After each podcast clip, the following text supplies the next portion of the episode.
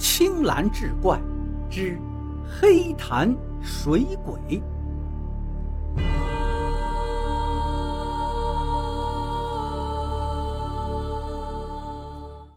可能是我命不该绝吧。就在我混沌不清的时候，耳边突然传来了一个声音：“快，快把他拉上岸！还有一个沉下去了。快，快把他拉上岸！还有一个已经沉下去了。”不知过了多久，我忽然感觉到鼻子一阵辛辣，勉强睁开眼看，正午的太阳刺得我眼睛都有些睁不开了，我只能眯起眼睛看。只见父亲站在我身边，他高兴地说着：“总算把你从鬼门关拉回来了。”而我身边的李三再也醒不过来了。此时，他正躺在离我不远的草地上，他怒目圆睁着，脸上还露出惊恐的表情。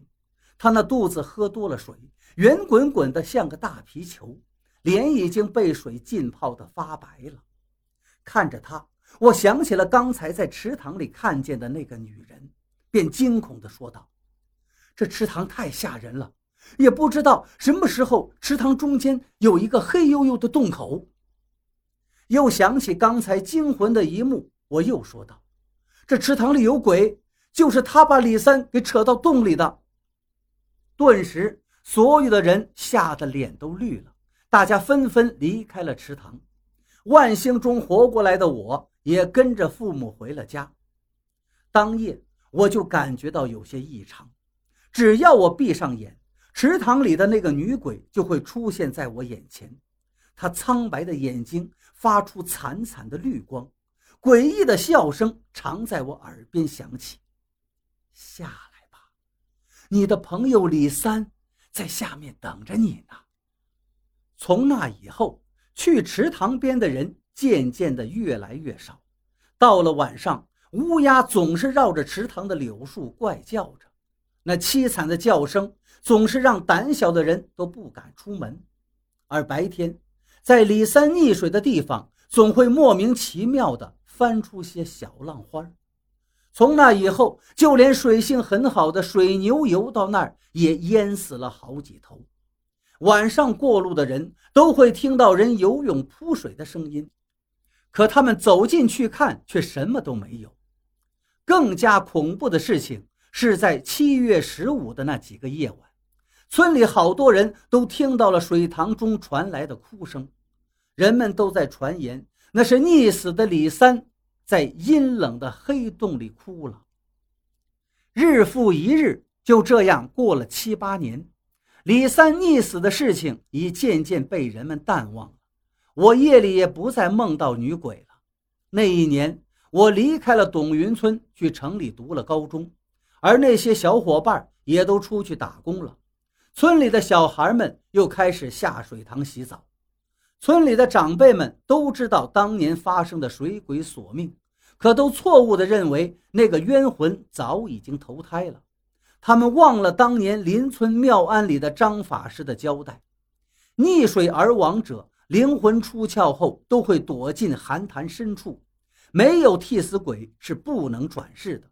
何况这个清水塘在风水上属于死亡的穴地，冤气聚集后并不容易散开，会让这里的鬼魂变得更加凶恶。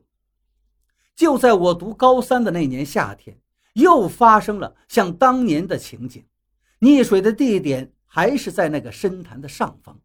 更为惊悚的场景，就是那个被冤魂缠身的大鲤鱼攻击了闯入者。